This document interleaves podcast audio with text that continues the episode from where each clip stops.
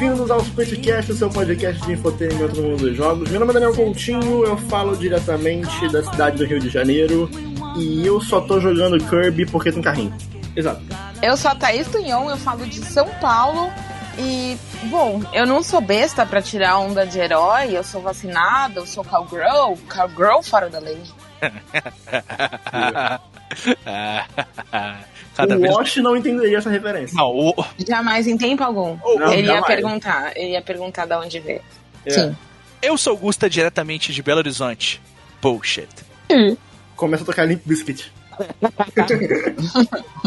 é, oi, aqui é a Lucy, diretamente de Brasília, e, e esse jogo tem os melhores nomes. Um deles é Popea Pecorina, é um bom nome, eu gosto muito dele. A mãozinha fazendo assim, não. Eu fiz, eu fiz a mãozinha. Ah, eu fiz. Tem também aqui, ó, Daniel, tem o. Tem o Gennaro Belpaetze. Bom nome. É o nome dos bonecos do jogo, Daniel. Os bonecos do jogo tem tudo nome italiano, é muito bom. Perfeito. É, o auditori da Firenze. Arcaladona, outra aqui, ó, o nome da outra. Perfeito, eu já amei. Pasqualina Belpaese. E, e são tudo famílias, sabe? Então, tem vários que têm nomes, sobrenomes iguais. É muito legal. E estamos hoje reunidos para mais um Now Playing the Splitcast, um episódio em que nós falamos sobre tudo que estamos jogando no momento. Pode ser um lançamento ou pode ser um jogo do ano passado que a gente deixou passar e decidiu dar uma chance, porque se a gente está jogando e a gente quer falar sobre, o Now Playing é o local para isso. Ou pode ser um jogo italiano de 6 reais na Steam também. Pode ser um jogo italiano de 6 reais na Steam. no episódio de hoje, nós vamos descobrir como o Kirby engole um carro inteiro. Ele vamos engole mesmo? Sim. Vamos engole. descobrir Uau. como matar Chaos, tá. como sobreviver no Velho Oeste e como caralhos a Lucy está jogando um jogo exclusivo de PC. Então vamos lá. Pegue seu MP3 tocando Limp Biscuit e vem com a gente que está começando mais um Now Play nesse podcast.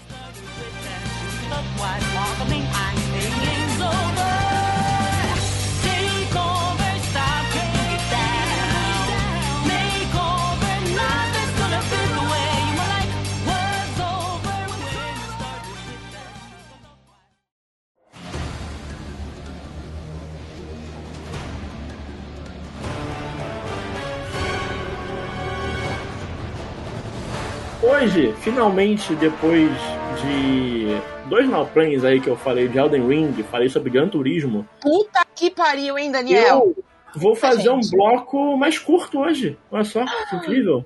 Meu Deus. Porque hoje eu tô trazendo para vocês aqui, hoje eu, eu trouxe. É, mundo Wash, trouxe. Hoje, como diria nosso amigo Wash, eu trouxe é, Kirby and the Forgotten Lands. Um novo joguinho aí da, da Nintendo.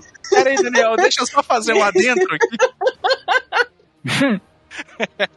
um adentro é foda, cara. Um adentro é, é foda, é muito né? bom, né? O adentro. Ai, o adentro é ótimo.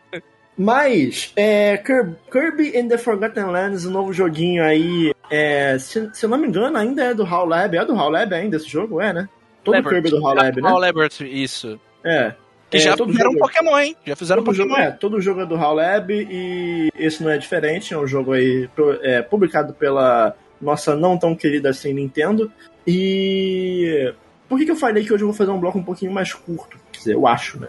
Hum. Porque o Kirby, ele não é um tipo do jogo que eu consigo falar sobre as partes dele e isso vai traduzir se ele é bom ou não, sabe? Tipo, ele... do Kirby. É, tipo assim, primeiro que não tem muito o que detalhar. Ele é um jogo simples na sua proposta, sabe? Ele não tem um escopo grande.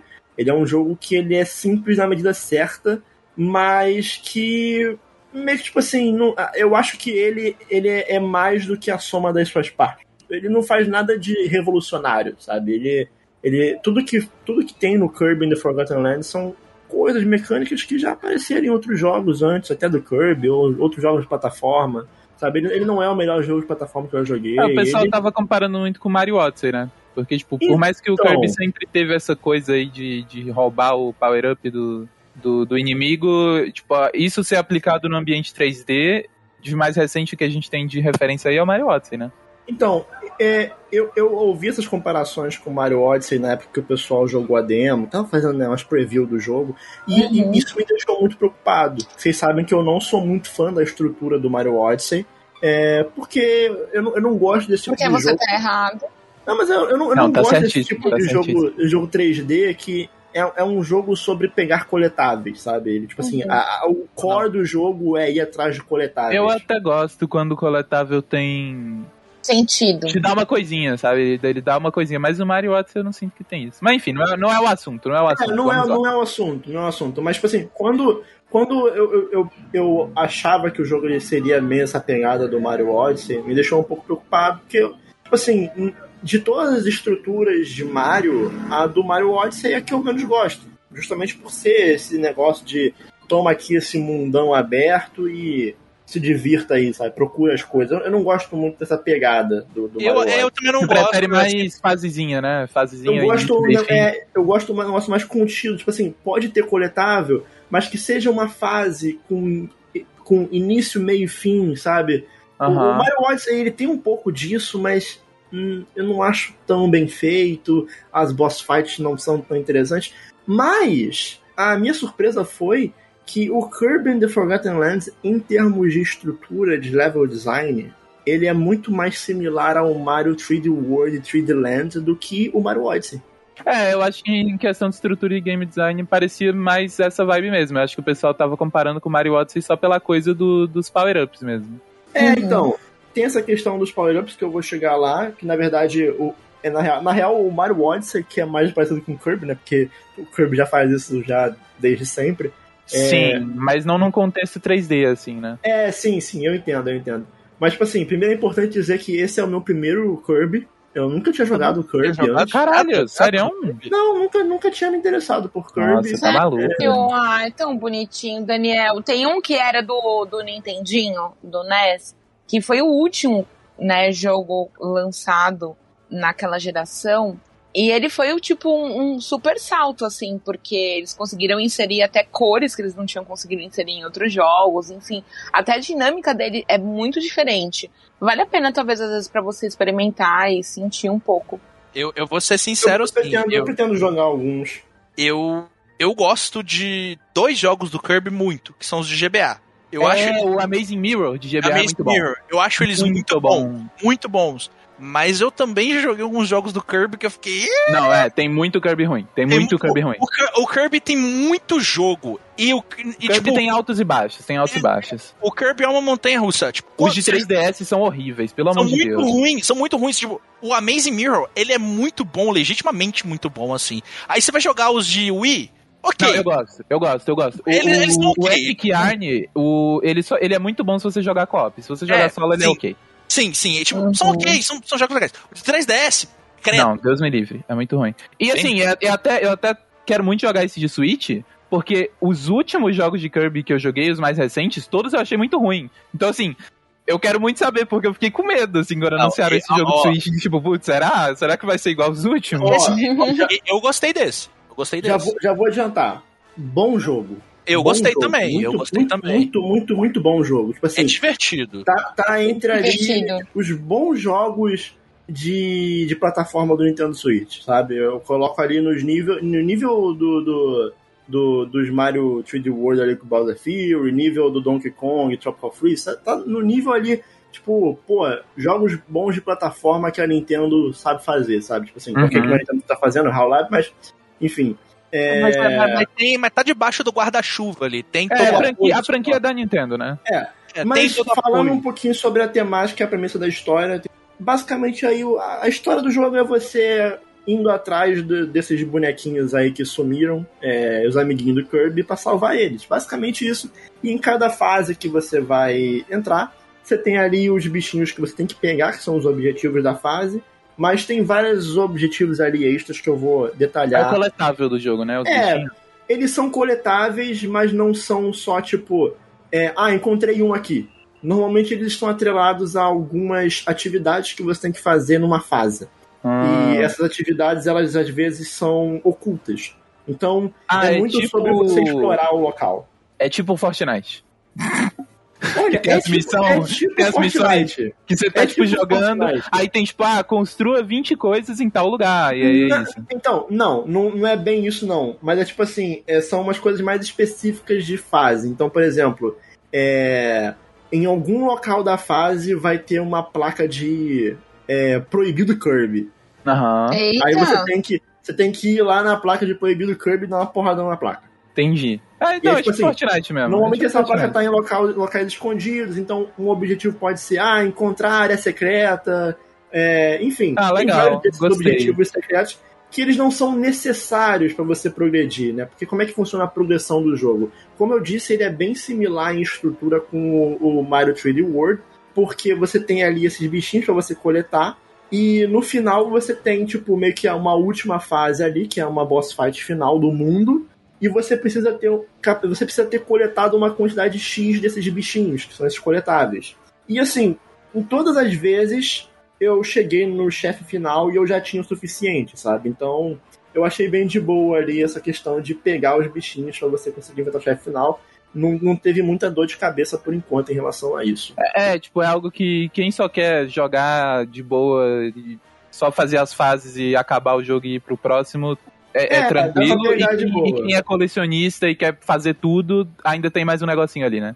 É, é. Mas assim, para quem é colecionista, eu acho legal que nesse jogo eles colocaram um sisteminha de gacha que você literalmente gacha mesmo, não gacha de jogos, gacha pom, né? Uhum. Que é tipo, você tem, você consegue pegar umas cápsulas e dentro das cápsulas tem uns bonequinhos e você pode colecionar esses bonequinhos que não tem nenhum propósito para eles. É tipo, tipo Shenmue, tipo Shenmue. É só um colecionávelzinho que se você quiser completar lá o seu álbum de colecionáveis é legal. Gosto, e, e, gosto. E, e, e, cada colecionável que você pega tem uma historinha ali, sabe? Então, tipo. É, eu, eu acho que Kirby tem isso em alguns jogos, porque eu lembro que no Epic Yarn de Wii também tem essa coisa aí de é, ter né? várias coisinhas para você fazer tipo um álbum de figurinha assim. É legal porque você pode pegar esses bichinhos nas fases e você também tem ali, tem, tem meio que um lobby, é, um lobby principal ali, né?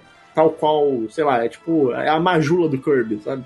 Uhum. tipo, é um lobby principal ali que você tem várias coisinhas para fazer, né? É tipo, né? Um, pra quem não pegou a referência Dark Souls 2, é tipo um, né, um lobby que você pode é, ir lá no ferreiro e aí você pode dar upgrade É tipo aquele lobby do, dos mundos do God of War, né? Monster Hunter, Monster Hunter.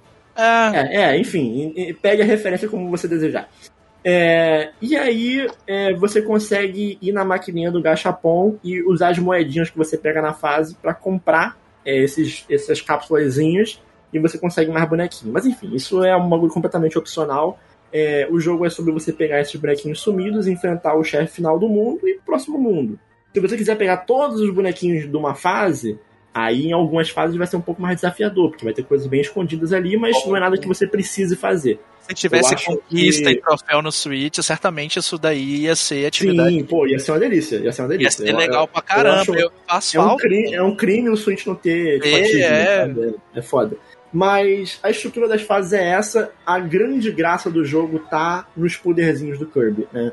Que eu, como a primeira vez que estou jogando um jogo do Kirby, tô achando muito impressionante, assim a quantidade de poderzinho e a variedade de gameplay que o jogo é, tem. Foi e, assim, legal. Todos é, os poderzinhos são bons vi, de jogar. Sabe? Pelo que eu vi desse jogo, Daniel, ele os poderzinhos estão um pouquinho mais complexos do que o normal, porque nos outros Kirby era assim. Ele se transforma, né? Ele se ele transforma, mas ele normalmente ele pega um poderzinho. Ele, tipo, ah, é. agora ele cospe fogo, agora ele faz outro negocinho. E nesse aí, nesse jogo, eu vi que, tipo, cada, cada power-up ele meio que tem um moveset próprio, diferente, sim, né? Sim, sim, Isso sim. eu achei muito legal. A forma de você enfrentar os inimigos muda completamente. Então, tipo assim, você vai ter um moveset que é focado em combate à distância, vai ter um moveset que combate corpo a corpo. Então, tipo assim, você você obviamente você vai ter tipo os power-ups preferidos e você vai dar preferência. E eu acho legal que o jogo te dá liberdade, que tipo assim, você pode, você tem condições de passar todas as fases com qualquer power-up. Isso é muito legal, porque por exemplo, o pessoal tava comparando com Mario Odyssey. Algo que eu acho meio chato de Mario Odyssey é que por mais que tenha um trilhão de power-ups, sempre tem, tipo, um lugar que você precisa de um power-up para passar e é obviamente aquele power-up que você Sim. precisa pegar para passar. É, tipo, você ter essa liberdade de poder usar power-ups diferentes para passar das fases, eu acho muito mais legal, acho muito mais interessante. Sim, concordo. Mas o Kirby tem um negocinho parecido com isso, Lucy, que é o Mouthful Mode, que é justamente é, esse poder novo do Kirby, que é o Kirby basicamente é, engolir os bagulhos gigantes. Ele engole coisas, né? Ele, ele deixa de você pegar o bichinho e vira é, tipo pegar assim, um cone, um carro. É, tipo assim, vamos lá. O, o Kirby... Ele vira uma escada no mal. É, tipo assim, vamos supor, o Kirby tem literalmente uma escada gigante. Você vai lá, você suga, engole a escada e você vira a escada. Sabe? E aí, tipo assim, normalmente são desafios lineares que envolvem aquela gimmick ali de você pegar aquele poderzinho daquele objeto e você ter que passar de algum puzzlezinho envolvendo aquele objeto. Então, é essas legal, partes legal. elas são bem lineares, de tipo assim, é, cada poderzinho do Malfo Mode vai ter uma forma diferente de você usar ele, sabe? Eu acho legal que tem as duas coisas, sabe? Sim, então. E é legal que até durante o Malfo Mode você tem movesets de ataque, sabe? Então, por exemplo, quando você vira uma escada gigante, o seu moveset é literalmente derrubar a escada, se jogar em cima de todo mundo. Eita. Quando você vira um cone, o seu moveset de ataque é literalmente dar um pulão e voltar como se fosse uma furadeira com cone. Então, tipo assim, é muito divertido as formas como ele, a, a, todas as formas como eles brincam com esses poderzinhos. E, cara, pô, é muito, muito, muito, muito divertido, cara. Muito legal. É, o level design das fases, é como eu disse, ele tá sempre bem associado ali aos poderes, então você pode usar qualquer um. É, a dificuldade do jogo é um ponto que eu queria reclamar um pouquinho, porque eu, é eu bem fácil, pelo, assim, eu senti que é muito fácil. É eu muito não... fácil. É muito fácil. Tipo assim, é, é um pouco monótono de tão fácil. É... Eu... Mas é que eu acho que é um jogo mais focado pra, pra criança. Sim, também. é sim, pra criança. Sim, sim, mas o level design você acha interessante, Daniel? Porque o meu maior problema com os jogos recentes do Kirby era justamente o level design, porque os de 3DS, que eles eram meio. Eles eram 2D, né? Eram side-scrolling. Era side-scrolling com gráfico 3D. Uhum. É, eles eram tipo. Cara, basicamente anda pra frente. Não tem, não tem, tipo, sabe, não tinha muito um desafio de plataforma, um desafio de, de combate, você andava pra frente e você passava Sim. das fases, sabe? Cara, eu vou te falar, assim, é. Pô, eu, eu, eu, eu, eu, eu, eu não quero falar, tipo, ah, um dos melhores da história, porque isso é muito é, forte, né? Não, calma. Mas, tipo assim, o level design dele é bem competente. Bem competente, assim, porque uhum. ele é um jogo linear, ao mesmo tempo que ele te dá uns espaços bem abertos. Ele deixa muito claro para onde você tem que ir mas ele te dá a liberdade, tipo, ó, claramente tem coisa pra você explorar aqui e descobrir. Se quer, se quiser descobrir, descobre. Se não, segue reto aí, vai. Não, é só você seguir vida, reto. Tá? Não, e tipo, tem alguns bons segredos dentro das fases, assim, que se você sim, voltar mais sim, de uma sim. vez, você acha bastante. É que, tipo, igual no vídeo que passou aí. Eu não fiz isso. Que esse cone bateu e quebrou a armadura do. Eu simplesmente passei reto. Sim, sim, sim. E aí você não pegou um dos bichinhos é, sim, colecionáveis sim, da fase sim, ali. Sim. E tipo, tá tudo bem, você passou do mundo, sabe? Não, não é uhum. algo obrigatório. Mas, né, eu achei que poderia ser, tipo assim, poderia ter um, uns modos ali, né? Porque ele tem dois modos de dificuldade. E eu já fui no modo mais hard, digamos assim. E ainda assim, tipo, é bem simples, sabe? É, tipo, é bem, bem, tudo bem... que você faz, você recupera vida os inimigos até são interessantes você enfrentar, sabe? É, é só realmente. lá. Eu entendo que é, é, é, é, o, é, o, é a proposta do jogo, mas. É um jogo focado pro público mais é, tipo assim, eu, eu, eu, não quero, eu não quero algo não é um problema. É, foda porque assim. É um problema. as coisas da Nintendo, por mais que elas tenham normalmente um público-alvo infantil, por exemplo, o Pokémon tem um público-alvo infantil, eu acho ter esses modos de dificuldade, fácil, médio, difícil, eu acho que é legal porque meio que abrange todos os públicos, é. né? Tipo, ah, você é uma criança sim, sim. muito pequena, vai no fácil. Ah, você já é, você já jogou todos os Kirby's do mundo, você gosta muito de Kirby, você joga desde criança e nunca parou de jogar. Aí tem o difícil, sabe? Porque ah, por mais que seja um jogo com público-alvo infantil, o público da Nintendo hoje em dia é muito diverso, porque teve muita gente que cresceu com a Nintendo e, e não largou o osso até hoje. Não, né? não, assim, então, é o nosso caso até hoje. Eu, eu acho que eles podiam achar um meio termo entre Kirby and the Forgotten Lands e Donkey Kong e Tropical Freeze, sabe? Porque o Tropical Freeze ele é bem, bem desafiador. Sabe? Uhum. É, a, a Nintendo, ela, o marketing dela, visualmente, toda a propaganda dela é para uma é pra atrair o público mais jovem mesmo, sim. Sim, só sim, que, sim. Só que eu acho válido, eu acho válido. É, não, é, válido. é válido pra caralho, porque é onde eles vendem maximamente com esse público. Mas eles também têm, igual a Luz falou, tem uma galera mais velha. Por exemplo, eu acredito que a maior parte do público de Zelda seja uma galera mais velha. O público de Pokémon é gigantesco, então você tem desde é, criança até, a, é diverso, até né? adulto, sabe? O próprio Donkey Kong também é um jogo que. E, por exemplo, o Pokémon é um jogo que tá cagando pro público adulto. Ele faz o jogo ridiculamente fácil é, e. Cara, você o Mario. Quer dificuldade, o problema é seu. É porque assim, vamos lá. É, da mesma forma que quando a gente vai falar sobre a dificuldade associada a, a um Elden Ring da vida, e eu tenho minha opinião de que a gente deve é, respeitar a liberdade criativa do produtor e, e, enfim, todo aquele papo. Eu acho que também a gente deve respeitar a liberdade criativa da Nintendo de fazer um jogo voltado para esse público. Não, tudo bem, Não, tudo é algo mais fácil. Só que, qual que é a questão? Vamos falar, por exemplo, das boss fights do jogo. São personagens interessantes. São, são ideias interessantes de boss fight. Mas por ser muito fácil, acaba é, simplificando demais as coisas ali, sabe? Tipo, perde um pouco da, de complexidade, que poderia ser um pouquinho mais bem trabalhado, sabe? Ô, Daniel, acho que a questão é mais assim. Se tivesse um modo médio, um modo difícil, a estrutura do jogo e o jogo pensado pela proposta dele não ia mudar demais, sabe? Ele ia continuar sendo essencialmente o mesmo jogo, só que com outras opções de jogo, sabe? Sim, sabe que é, é, é porque de resolver isso nesse caso. É tão gostoso jogar, é tão é bom, o jogo é, é tão é tão bom, tipo, de você usar os poderzinhos, que eu queria esses poderzinhos num contexto um pouco mais desafiador para eu meio que ter que masterizar, tipo, não masterizar, vamos lá, não quero também um bagulho super complexo. Não, não precisa eu, também, né? Mas eu, eu, queria só, tipo assim, porra, aprender a usar isso aqui, sabe? Ter que usar de uma forma um pouquinho mais inteligente do que só ficar apertando um botão de forma meio, meio burra, sabe? Uhum. Mas ele é um jogo competente, eu acho que ele tem um público muito bem definido, eu acho que a Nintendo acertou de novo é, com esse jogo, né? A Nintendo tem tido um, um, um ótimo retrospecto com jogos de plataforma desde.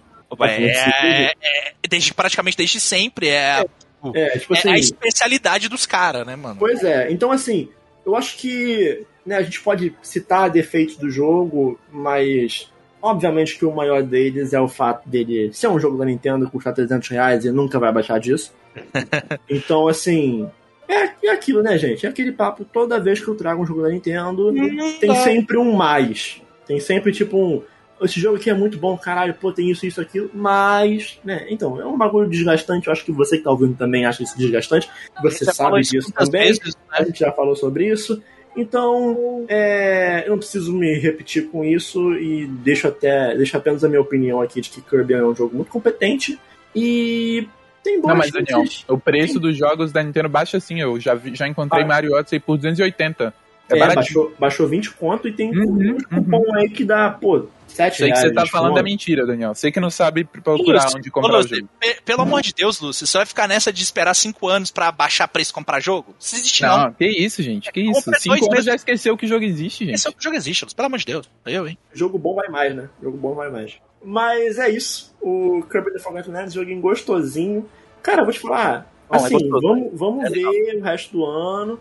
Mas ele é um jogo que ele tem, tem uma chance de aparecer no top 5 do ano. Ele foi, eu foi Olha, competente mesmo. É, porque, assim, é porque assim, duas vagas já estão ocupadas, né? Então sobram hum. três. Vamos ver o resto uhum. do ano.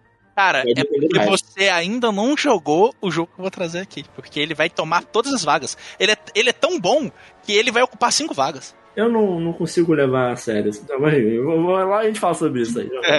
É, é Kirby of Forgotten Lands, exclusivo do Nintendo Switch. Cara pra caralho, gostosinho.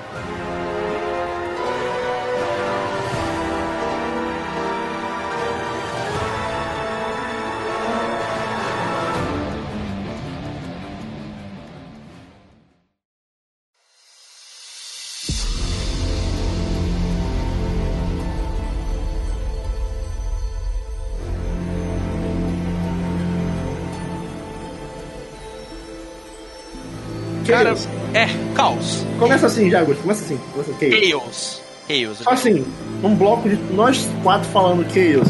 Chaos. O bloco inteiro, Chaos. Chaos. Chaos. Chaos. É, é, é isso o jogo, não ironicamente. É, vamos lá, né? Stranger of Paradise, Final Fantasy Origin, mais um jogo de nome grande da Square Enix. E claro, não podia ser de outra pessoa a não ser Tetsuya Nomura no roteiro. Nomura adora um nome de mais de 250 caracteres que não cabe em um tweet, né? Os jogos dele precisam ter esse nome. Embora ele não tenha dirigido esse jogo, né? Foi um jogo da Square Enix aí em parceria com a Team Ninja lá da Koei, a Team Ninja que desenvolve os jogos de Nioh e Ninja Gaiden e também da série Dead or Alive. Então, é uma equipe muito interessante. Eu gosto dos jogos deles. Eu sou muito fã de Ninja Gaiden. Muito fã de Ninja Gaiden. É, esses mais recentes, esses remakes, eu gosto muito. De verdade, eu recomendo. Pô, você não gosta dos antigos, não? Os antigos é mais legal. É, eu gosto também. Gosto. Eu, eu gosto até do de DS, que é o Dragon Sword, que você joga na canetinha. Eu acho ele legal. Nunca joguei esse aí. Esse Mas eu gosto muito do de Nintendinho eu, primeiro. Eu, eu, sou não, eu, sou a favor de todo jogo que joga canetinha. Não, bom, é bom, é ótimo. É, Inazuma Eleven, Daniel, Inazuma Eleven. Trauma Center, Elite Beat Agent, sou favor de todos. Inazuma Eleven. É maravilhoso também. Mas, assim, eu, eu gosto muito da Team Ninja. E esse jogo, o que, que ele é? Ele é uma releitura de Final Fantasy 1. Uma releitura do clássico Final Fantasy 1. E aqui nós temos como protagonista. Ele é, Augusta, ele é tipo o Abaporuto do Final Fantasy 1. É o quê? Você não viu não, Abaporuto? Não, que isso? É uma releitura, uma releitura do, Ab do, do, Abaporu, só que é o Naruto. É. Ah, claro. Tipo isso. Só que assim, é, quando o trailer desse jogo saiu, ele foi anunciado na E3 de 2021. E tinha saído uns rumores falando que ia ser um Souls-like de Final Fantasy, mas não é assim. É só, é só um jogo de ação com alguns elementos que você vê na série Nioh. E nem o Nioh em si eu acho Souls-like. Tem a sua influência, mas não é Souls-like assim ao pé da letra. Ah, todo, jogo, todo né? jogo de combate com Locom as pessoas chamam de Souls-like. Não, mas eu joguei Nioh, ele é bem Souls. Sim, é, eu, não é joguei, eu não joguei, eu não joguei. Ele, ele, é bem Inclusive, assim, o mais perto. Tipo, obviamente que ele não é assim, pô, ele não é uma, um plágio, mas ele é Souls, ele é um Souls. Se existisse um gênero Souls-like que existe, ele está nesse gênero, sabe? Não, é que assim, em, termos de combate, muitas pessoas associam coisas que, sei lá, que às vezes o Ocarina of Time inventou com Soul, sabe? Tipo, não, cara, calma, pô. Não, mas eu acho que o Ocarina of Time inventou e Souls-like pegou e fez de uma forma diferente. É, sim, então, sim, eu tô falando isso, mas as pessoas às vezes pegam um negócio que é intrínseco do. Não, não, mas o Nioh ele é bem, ele é bem inspirado em Dark Souls, Daniel. Ele, ele, ele não, não, não, não, estou fazendo contraponto o que eu diria o que eu diria o que eu diria é que ele, ele tem forte influência e de todos que tiveram forte influência eu até acho ele o melhor assim. eu, eu, eu também acho eu também acho. De todos que eu joguei o Nioh ele é o mais redondinho mesmo. Eu gosto muito do Nioh. É, e ele e tipo assim só que o, o Final Fantasy o Strange of Paradise ele é bem menos nesse sentido Souls-like assim. É tá mais pro, tá mais pra parte de ação mesmo. E e eles fizeram uma coisa muito interessante que o gameplay desse jogo aqui. Mas vamos, vamos chegar lá ainda, né? Então, como ele é uma releitura do Final Fantasy 1, escrita pelo Tetsuya Nomura, antes de começar, eu preciso. Já é assustador isso aí que você falou. Antes de começar, eu preciso contar uma pequena história aqui para vocês entenderem que a frase que o Nomura disse sobre esse jogo em uma entrevista de que ele queria fazer um jogo sobre um cara com raiva. ele não tá falando do personagem, ele tá falando, uhum. ele tá falando dele tá? Porque uhum. o Nomura, ele sempre foi, ele foi um cara que chegou ali para trabalhar na Squaresoft ainda. Após o, o, o, Final Fantasy V, ele pegou parte do desenvolvimento do Final Fantasy VI, tanto que ele fez o design de um dos personagens, que é o Setzer, e ele começou a crescer bastante dentro da companhia. E ele trabalhou em diversos jogos da série. Ele trabalhou como character designer do Final Fantasy VII, foi treinado do Kitase, porque ele queria dirigir jogo também. Ele trabalhou no Final Fantasy VIII, trabalhou no Final Fantasy X, trabalhou no Final Fantasy XI, trabalhou no, no, em diversos outros jogos da série. E ele estava trabalhando ali muito e ele estava fazendo esse trainee, fez com Sakaguchi, fez com o Kitase, ele queria dirigir jogos dentro da Square Enix, tanto é, da Squaresoft, né? Tanto é que ele acabou tendo um projeto aprovado que foi o Kingdom Hearts, né? Grande franquia, né? Grande Kingdom Hearts. Foi um sucesso. Só que ele queria um Final Fantasy para ele. Ele sempre quis um Final Fantasy para ele. E ele dirigisse, que o nome dele estivesse lá, que tivesse o roteiro dele. E eles deram o tal do Versus 13. Só que a Square Enix sacaneou literalmente todos os desenvolvedores que eles tinham naquela época, pelo menos a parte da Square, todos eles se ferraram muito naquela época. E eu acredito até que o, Final Fantasy XIII tenha sido um dos piores casos de crunch da história dos videogames, porque o tanto que esse jogo foi adiado e o tanto que eles colocaram o nariz naquele jogo, mudaram muita coisa no desenvolvimento, mudaram o engine do jogo quando o jogo estava na metade do desenvolvimento dele. Então foi uma bagunça completa, eles tiveram que cortar muita coisa do jogo para o jogo ser lançado, teve que pegar diversas equipes de de outros jogos para trabalhar e terminar o Final Fantasy 3 porque ele estava ficando caro. Então toda hora tinha que fazer uma mudança, toda hora, toda hora, toda hora, toda hora. E nisso, a equipe do Nomura, que estava trabalhando no Kingdom Hearts 3, por exemplo. Ele não estava trabalhando no Kingdom Hearts 3, mas a ideia era que Kingdom Hearts 3 saísse no PS3 e saiu em 2019 para PlayStation 4 e Xbox One. E então, tipo, o Nomura tava trabalhando ali no Versus 13, que foi adiado, adiado, adiado, adiado. A equipe dele teve que trabalhar no 13, a equipe dele teve que sair para trabalhar no, em outros jogos. Ele teve que atrasar os Kingdom Hearts dele, tanto é que Kingdom Hearts só teve jogo portátil durante muitos anos, né? Uma Até pena. Triste Até demais. saiu 3, teve muito jogo só portátil. Ele não conseguia fazer o jogo principal da série dele, porque a equipe dele sempre estava trabalhando em outra coisa. Até que chegou o Final Fantasy XV, onde ele finalmente ia terminar o Versus 13 dele. A Square Enix tirou o projeto da mão dele, deu na mão do. Tabata. Do Tabata. Tabata. Sei lá Tabata, como fala. Do Hajime Tabata, que trabalhou em outros jogos, como, por exemplo, da série Parasitive também. É, trabalhou no Type Zero, é, do, do, que é um spin-off de Final Fantasy. Deram na equipe dele e falaram: E aí, Nomura? Que tal você fazer o Kingdom Hearts 3 agora porque a gente simplesmente quer que você faça? E ele foi fazer o Kingdom Hearts 3 no momento que ele não queria. Então, assim, nutriu-se um ódio pelo seu empregador, certo? E o Nomura, ele, ele é um cara que eu admiro muito. Quando ele tá. Não, mas eu admiro muito o Nomura. Pra mim.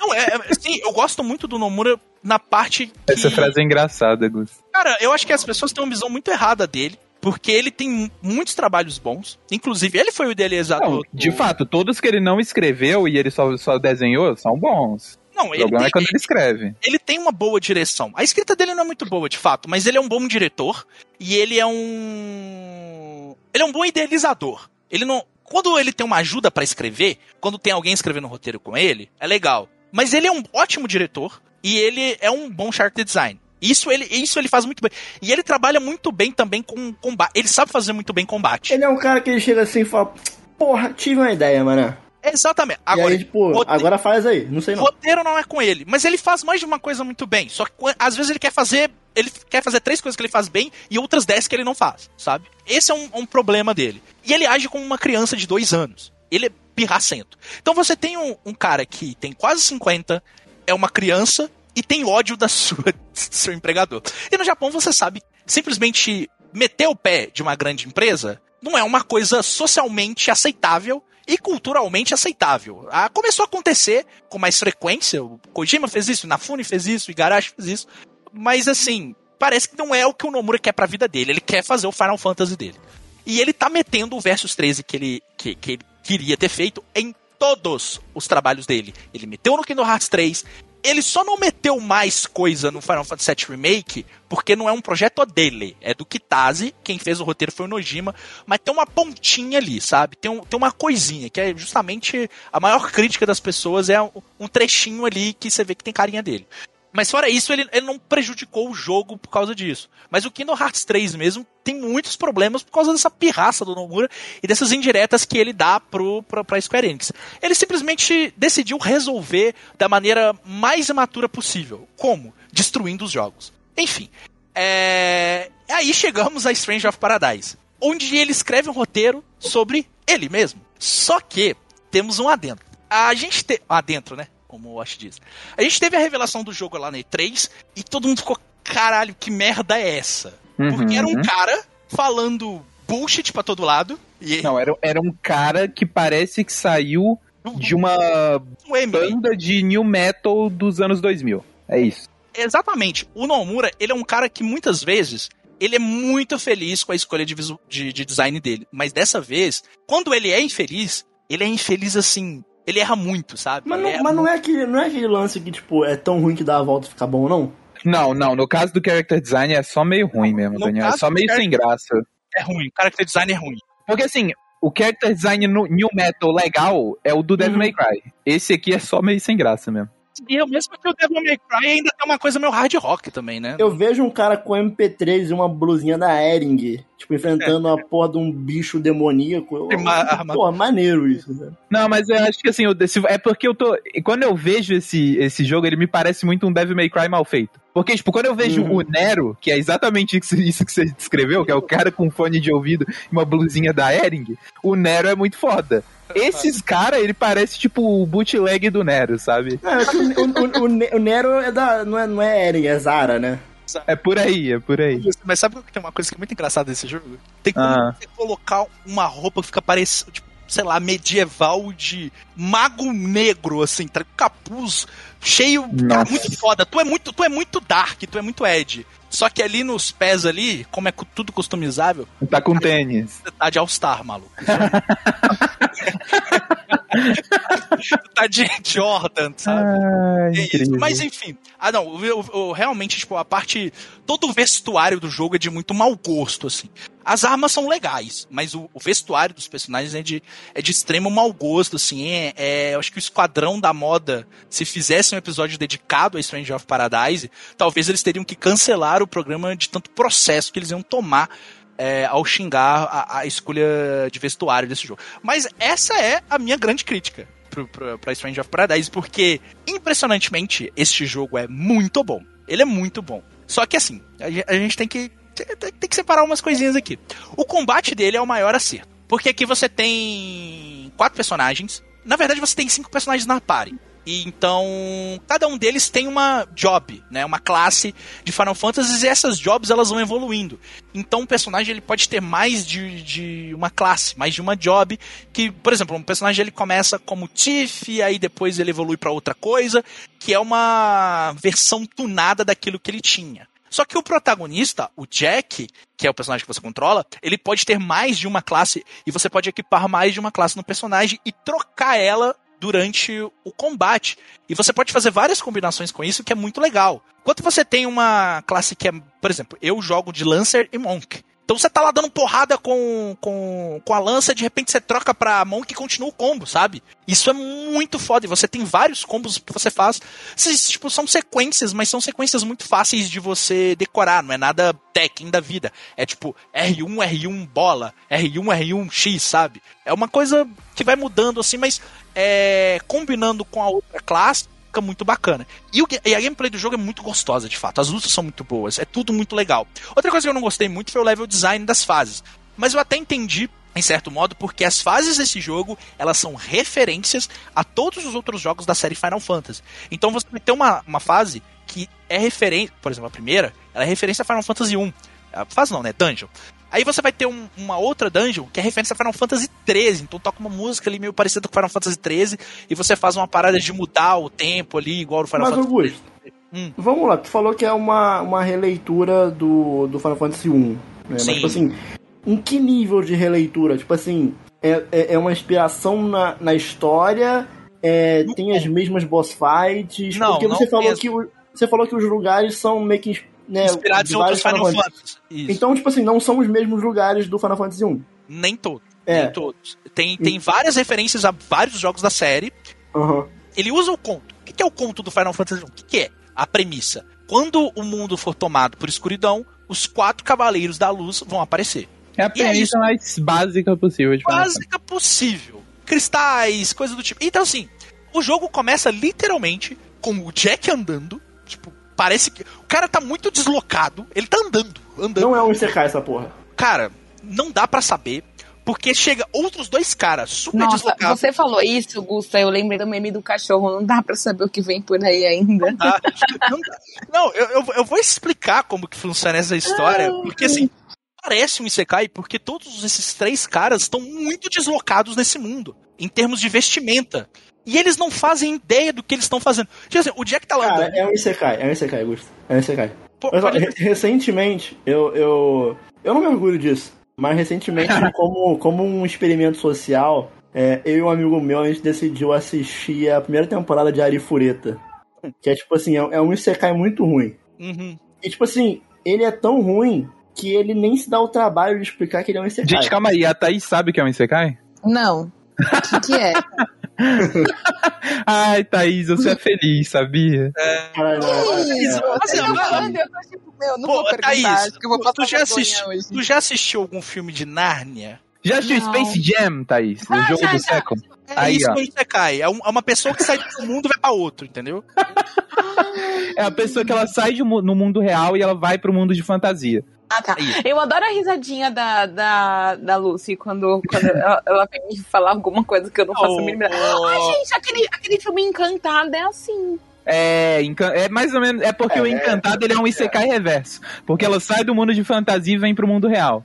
O Isekai, ele normalmente você sai do mundo eu, real e vai pro tenho, mundo de fantasia. Eu fico com dano até hoje. Mas enfim. Tem, um, tem um Isekai muito, tem um, assim, tem um Isekai muito bom que é um maluco na Idade Média com. Com o quê? Porque você tá falando. Isso é todos. Martin Lawrence. Não, acho que o nome do filme é O Maluco na Idade Média, Daniel. É. Ah, tá. Ok, eu achei que era a premissa da história. Eu falei, todos são assim. O Márcio, o Márcio, eu lembro. Não, mas assim, é, é, só pra explicar, eu não zerei ele ainda, eu tô bem perto, porque ele não é muito longo, longo mas o jogo propositalmente quer que você acredite que ele é um Isekai. Por quê? Dá pra. Você sente, tipo, você começa a ver as coisas acontecendo e fala, não é possível que isso tá acontecendo dessa forma. Porque o Jack, ele começa o jogo e ele tá com um cristal na mão, básico de Final Fantasy. Então ele tá com um cristal na mão. Aí chega dois caras, meio deslocados, e fala: Pô, tu tá com um cristal. Ele, é, eu tô com um cristal. Pera. Vamos matar o Chaos? Não, meu cristal respondeu ao seu. Ele, pô, por que, que meu cristal tá respondendo assim? Caramba, o seu cristal tá respondendo ao meu e nossos cristais estão se respondendo, tem alguma coisa errada aqui. Eles, é, tem alguma coisa errada aqui. Aí o Jack pega e fala: Eu vou matar o caos. Simplesmente. Cara, eles, eles dão match no Tinder do Cristal e vão matar o cara. Foda-se! Mas, é o, tipo, mas no início do jogo parece tudo muito jogado, de fato. E todo mundo age de um jeito muito esquisito. Cara, na moral, eu tô muito curioso isso, cara, porque, tipo, tudo, tudo que eu vejo desse jogo me parece meme pra caramba. E eu lembro que a gente tava, a gente tava em pare com o Dácio Guerra, e, tipo, o Guerra tava zerando o jogo e tava, tipo, caralho, essa é uma das melhores histórias de Final Fantasy. Mano. O Guerra tava curtindo pra caramba mesmo. E. Como que chega a esse ponto? Como é que sai do meme e chega a esse ah, é ponto? É porque a história de Final Fantasy normalmente não é boa, né, Daniel? Aí é fácil fazer uma que seja a melhor de todas o jogo, aos poucos, ele vai começando a te dar informações. E aquilo tudo que parecia extremamente jogado começa a fazer um sentido lógico. E o meme é justamente na parte em que o Jack é um personagem que ele não tem informação nenhuma sobre si. A única coisa que ele entende é que ele tem que matar o caos. E isso fica muito explícito, ele deixa isso explícito o tempo inteiro. E ele é um personagem muito interessante no sentido de que ele é o jogador que pula cutscene. Porque toda vez que você vai enfrentar um inimigo, ou você conhece um, um personagem que provavelmente vai serviria como é, artifício da narrativa para te explicar ou te apresentar alguma coisa, o Jack fala: Eu não quero saber. Eu só quero saber onde está o caos. Ele corta esse personagem. Tem uma hora que o cara pega e fala, um chefe lá, eu sou tal pessoa e eu vou fazer tal coisa dele. I don't fucking Você tá dizendo care, que o Jack ele gosta de clicar, Luz. O Jack é o, o maior clicador que existe, Luz. Entendi. Ele é o maior clicador que existe. Cara, a, a parte da cena do bullshit que é bem no início do jogo, a menina tá literalmente contando a história dela e ela mete um. Ah, então por isso eu concluí que o caos não existe. O Jack fala, bullshit, liga o Limbiskit e sai andando. É, é, isso! É isso! Limbiskit ainda? Não, eu, Você não viu essa cena, Thaís? Você não viu? Ele pega um M. Thaís é a melhor Gente, cena da história dos videogames, Thaís. Eu tô aprendendo muito hoje nesse episódio. Thaís, é a melhor. Tipo assim, ele pega um MP3. Sabe aquele MP3 que a gente comprava? Eu vi, eu vi isso. Eu, nossa, eu vi, eu vi, eu vi. Lá eu não lembro quando eu vi, mas eu vi. Então, é literalmente este MP3. Ele liga e começa a tocar. Limbi, e coloca o fone de ouvido depois. Putz, eu vi isso, mas ele eu não sai andando, ele sai andando. Ah, provavelmente no Twitter. Todo mundo olha para ele e começa a acompanhar incrédulo do que ele acabou de dizer. Chegando lá no final, ele tira a gente vai atrás do caos. A menina, mas o caos. Não, a gente vai atrás do caos. E vai embora. E ele, é, e ele é meio que tem uma hora que, que todo mundo começa a falar: o caos não existe, o caos é só um conto de fadas, o caos é isso. E ele fica: como é que é, maluco? Tá me falando que o caos não existe? Ele tá puto com o cara. Aí, o rei, o rei, o rei do, do, mundo lá falando. Então, o caos é só um, um, um conto de fadas. Aí ele dá uma rosnada. Tipo, ah, o quê? Aí eu, não, não, não, não é que eu ainda preciso de vocês. E, e, e, e que não sei o que. O cara ia bater no rei. Pelo amor de Deus, cara. Pelo amor de Deus. Aí tem uma hora que ele, tipo, ele descobre indícios de que o caos existe. E ele começa a coringar, tá ligado? Ele começa a rir muito e fala. Eu falei que o caos existia, hein? Eu falei. É muito bom, cara. Viagem. Mas fora isso, as coisas elas vão, tipo, e, e, isso vai acontecendo e vai ficando uma coisa meio galhofa sem querer, assim, sabe? Eu tenho certeza que o Nomura não. A intenção dele era ir colocando pequenas informações e tudo ficar meio desconexo no início e as coisas indo fazendo, fazendo sentido à medida que você fosse avançando no jogo. Eu tenho certeza que essa era a proposta dele e que ele queria fazer esse personagem raivoso, que era ele. Era o avatar dele ali dentro do jogo. Só que ficou Nossa. galhofa ficou galhofa num ponto que deu Lógico a volta. que ficou de... galhofa, tipo. Deu a volta de tão ruim e virou algo. Nossa. Então, mas o, a, a, a, a, base do Isekai é o, o, é o cara que idealizou aquela história se colocando como protagonista da própria é, história. Sim, é. é exatamente o Isekai. É o self-insert, é. é. Self-insert. Assim, pode. Nossa, mas isso. Gente, vocês não acham isso muito Amiyama, não posso viver sem mim? Não, é mais. É mais é, o, o, o Thaís, o lance do, do Isekai é que ele é feito por alguém muito fracassado que quer ser muito legal, entendeu? E aí é tipo, o cara ele se bota no universo em que ele tem magia e ele é muito foda, e ele mata monstros. E aí todas as meninas querem ele, e ele é muito foda. E aí e o é otaku, e, o otaku tipo... merda, o otaku que é, que é um lixo, ele leu Isekai e fica, nossa, eu queria Caraca, muito lá. ser esse cara. Porque eu sou literalmente ele, eu, eu sou incompreendido. É isso. Assim, o, o, quase todos os secais, os personagens principais no mundo real, eles são os, os caras que ficam o dia inteiro jogando MMO, RPG, sabe? É, vamos, é tipo vamos, nerd, vamos, assim. assim. essa é uma discussão que eu gosto muito. Vamos fazer um não play de Sekai? Cada um é leva um Isekai. Eu não vi muito Isekai também. Mas aí, eu não é sei, é eu não vou cada tancar, um leva Daniel. um, Cada um leva um e... Eu não e vou chamo, tancar, E chama o Jorge, entendeu? Não, é... não. Mas assim, é, até o momento eu não sei se ele é de fato um Isekai, porque ele começou a, começou a ter ligações com Final Fantasy I de fato, e eu tô com uma, uma suspeita de que ele não só é uma releitura não é uma releitura, ele é vendido como uma. Mas isso aí é uma suspeita minha, eu não posso confirmar. E mesmo se eu soubesse, eu não diria, porque seria spoiler também.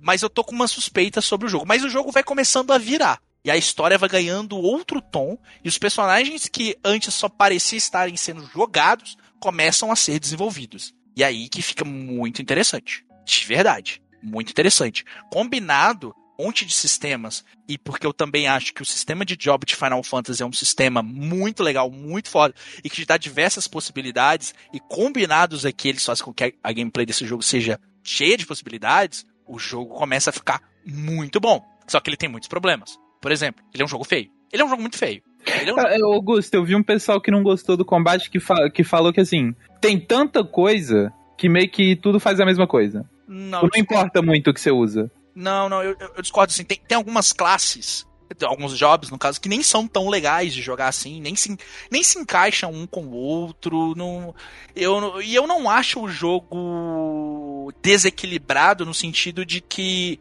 você só pode apertar botões que você vai passar, sabe? Uhum. Não, não, não, não acho, não. Não acho, até porque eu acho, por exemplo, que alguns inimigos de, de dungeon mesmo, antes de chegar no boss, alguns dão bastante desafio. Tem uns subchefes que são até bem difíceis, assim.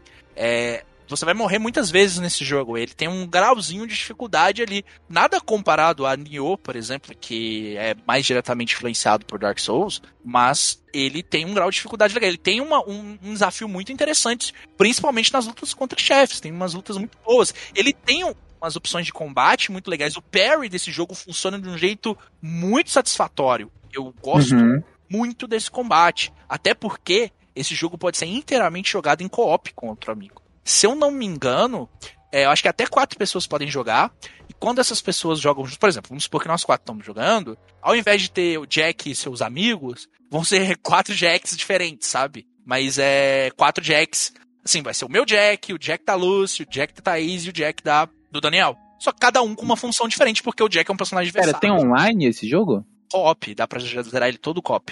Que loucura. É bem legal isso. É muito, inclusive na no trial que você tem na PSN na e na live, você consegue. Mas pera, você, joga você joga co-op todo mundo com o mesmo boneco, é isso? Sim, mas eles vão ter classes diferentes, né? Bizarro. Mas assim, o co-op dele é tipo Dark Souls ou é tipo, dá para você jogar co-op tipo, pô, o tempo inteiro? Ou você tem que ficar invocando a pessoa? Como é que, como é que funciona? Você faz um convite na PSN, a pessoa entra. Ah, tá. É bem legal, assim. É bem, bem, bem bacana. É, tipo, é muito mais ah, simples. prático né? também. É, prático, muito mais simples. Eu achei, eu achei isso muito legal. O jogo ser inteiro sendo jogado em co-op eu acho bacana. Eu entendo porque os gráficos do jogo são feios desse jeito, porque é muita coisa na tela o tempo inteiro e ficar trocando de classe, às vezes você troca de classe, você troca um moveset inteiro. Então é, é, é porra, imagina isso com, com a engine do Final Fantasy VII Remake, sabe? E é Não, mas é que os gráficos são feitos não só tecnicamente, o problema é de, também a direção de arte, que é muito não sem é, graça. Não, a né? direção de arte é bem ruim, assim. E tec te tecnicamente o jogo é feio. Assim, os inimigos são legais. Os, eu acho que assim, tem, tem vários jogos que são tecnicamente, tipo, pô, não tem nada demais. Sim, mas, mas a, a, direção, de arte sustenta muito. Tipo, o próprio Nier Automata, sabe? Que, tipo. Não, pô, sim, eu acho um jogo lindo. Mas tecnicamente ele não é nada demais. Até o Nier de PS3, assim, ele é. A direção de arte dele é muito boa, mas tecnicamente é meio. É, uhum. é, é, problemático, sabe? Esse jogo ele tem realmente esse problema de direção de arte não é boa. Parece qualquer coisa, parece um jogo que ele foi ruxado em certo momento, assim. Eles melhoraram algumas coisas. Eu lembro que quando saiu a beta, Logo depois da E3, tinha saído uma beta PlayStation 5 que você podia jogar e tal. O jogo tava com um filtro verde, aquele filtro de xixi do. De xixi, mano! Aquele filtro de xixi. Do PS3 e 360. É, Deus, e eles tiraram. E eles o tiraram, original, inclusive, tem esse filtro, hein? Filtro de xixi. Eles tiraram o filtro de xixi do, do, do jogo. Então melhorou isso tal. Eles ouviram o feedback dos fãs. Mas ele é um jogo feio. Entendo usar uma, uma engine mais simples, é, é, pelo tanto de coisa que tem na tela. Nossa, a direção de foi arte... triste depois do filtro de xixi. Mas a direção de arte do jogo é realmente fica devendo nesse sentido. Porém, os inimigos são muito legais. Os monstros são muito legais, e só os personagens mesmos que são, tipo, é zoado. Podia ser melhor, né, Gusto? Não, podia ser muito melhor. Acho que, tipo, dos, parte do trabalho visual do Nomura, acho que é um dos piores, fácil. Você pega o trabalho nele... Do... Acho que o pior, Gusto. Ah, sim, sim. Porque eu sei que ele é um cara que gosta muito de couro, Colan, Anjos da Noite, ok, tudo bem. Kingdom Hearts tem bastante disso. Mas até no Kingdom Hearts. Tem bastante tem... disso e é um jogo da Disney. Tem, tem, é, tem, é, tá aí em Kingdom Hearts tem o Mickey com, ah, com capuz preto, como se ele fosse um, um mago do mal. É incrível que tá aí. Uau! Mas você falou de Anjos da Noite, o filme Anjos da Noite? Real? Sim, na porra, o Nomura é fãzão de Anjos da Noite. Nossa, eu amo esse filme. Não, também gosto pra caramba, mas, a, mas o visual de é Anjos é muito da gótico, Noite. Eu amo. O, o, visual de Anjos da Noite funciona pra 2004. Sim, e Thaís, agora imagina o Mickey no Anjos da Noite. O Nomura é, é isso, entendeu? O Nomura é Uau. isso. Assim, ó, o, o, Nomura é um combinado, em alguns designs dele, ele é um combinado de Matrix e, e, e Anjos da Noite. Uau! É, é, meio que isso, assim, sabe? É Mas ele também tem uma coisa meio, meio cartoon, né, Gus? Ele Porque, tem tipo, uma coisa meio cartoon. O, Kingdom Hearts e o World's End With You é o lado mais cartoon do Nomura, é. né? Até no, no, no, no, Final Fantasy ele tem alguns trabalhos. E é muito bizarro ele juntar cartoon com, com é, coisa gótica. É muito esquisito. Às, às, vezes funciona. Por exemplo, você tem lá no, no, no Final Fantasy X alguns designs que são muito bons, tipo do Auron, tipo da Rico, da Yuna. O, do Tidus é questionável, porque o cara tem uma calça cortada, de um lado é uma bermuda, do outro é uma calça, mas ok. é. E você tem a Lulu, que tem 300 cintos. É, não a existe. Lulu, a Lulu não dá pra entender, não, hein? Não, exi não existe, tipo assim, do ponto de vista artístico, não existe nenhuma função visual para isso, sabe? Então, às vezes, ele só exagera mesmo, sim. Inclusive, eu levei anos para entender que eram cintos. É. É bizarro. Assim é uma saia feita de cinto. Não é legal, sabe? É, é, é, ruim, é ruim. Mas eu acho que é o pior trabalho visual dele, assim. Tanto que o, o New The World Ends With You, que saiu um ano passado, quem fez a parte visual, direção de arte, ele foi o, o, o, o principal nome. E é muito melhor. É muito bonito. É muito. E é também. Nem é um jogo graficamente muito foda. Assim. Não, é, a direção de arte sustenta ele. A direção de arte sustenta é um jogo bem simples, na real, assim. É um jogo que se o Switch fosse só um videogame portátil, ele seria um jogo de portátil. É um jogo que caberia muito bem no PS Vita ou, ou no 3DS em outros tempos, assim, sabe? É, tanto que o primeiro The World Ends With You é, é de é, DS, né? Então, assim, é um, é um trabalho muito feio dele. Mas fora isso, esse jogo é muito bom, ele me surpreendeu bastante. Acho assim que é um jogo bom, mas é um jogo nota 7. Assim, pra, pra mim, assim, não. Se alguém chegar e falar, caralho, é o melhor jogo que eu já joguei na minha vida, não. Mas Vai jogar eu, outra coisa. Mas, eu, mas é um jogo. Mas é um jogo que eu acho que o pessoal viu muito o lado do meme e já. Tá, tudo bem, eu entendo também, porque. Ah, Gusta, mas o lado do meme é um lado muito importante. É, uma, jogo, é um lado importante. Não, sim, mas eles viram o lado do meme e já pensaram, ah, deve ser uma bosta isso aí. Mas eu também acho que a Square Enix também não soube fazer o marketing desse jogo, porque eles pegam e lançam um trailer com Frank Sinatra tocando nesse negócio, gente. Não faz sentido também. Pelo amor de Deus. No mesmo jogo, toca Frank Sinatra e Limp Bizkit. Que loucura Mas é faz 100% de sentido pra esse jogo, Gus. pra esse jogo faz sentido, talvez, de fato. Mas assim, cara, eu acho que é um jogo que é bom. É um jogo muito bom. Não é um jogo espetacular, mas é um jogo muito bom. E só que não vale os 300 reais cobrados. Eu acho que se você gosta de Final Fantasy, você vai gostar Nossa, bastante. ele tem muita carinha de jogo médio orçamento mesmo. Eu não sei por que, que ele saiu custando 60 dólares, não. Também não faço ideia, mas é um jogo assim que daqui um aninho tá na Plus. Você pode ter certeza tá na Plus. Vai estar tá no, no serviço do, do da Sony, Sony novo aí. Daqui porra. seis meses tá no serviço aí da Sony. Aí você paga 60 reais por mês lá pra então, jogar. Né? Segura a onda, segura a onda, que você vai jogar esse jogo por muito menos do que ele tá sendo cobrado agora. Mas assim, é um jogo que eu acho que todo mundo deveria dar uma chance quando. Aí tá cheio de jogo aí saindo. Tem tá Elden Ring. Saindo, é, dá pra esperar. Tem. Kirby, tem. Tem é, isso aí. Tem, tem, Tudo tem, pode acontecer. Tem, tem jogos que se você Ghostwire, tiver... Tokyo, tem Babylon's Fall, grande jogo. Esse grande sim jogo, vale 300 reais, Gran com certeza. Turismo, Pokémon Arceus. Eu acho que tem outros jogos que vale mais assim, nenhum jogo vale 300 reais, na minha concepção. Porém, é o que. Elden Ring vale, Elden Ring vale. É, é, Elden não, Ring. Elden Ring não. Elden, eu, eu vou fazer um hot take aqui. Elden Ring não vale 300. Vale, vale 500. Vale. É. Vale então é isso. Stranger of Paradise Prophet Origins é um jogo bom? É. Vale o preço cobrado? Não. O meme é bacana? Muito. É melhor do que. É, é só isso? Não. Entendi. E aí fica a seu critério.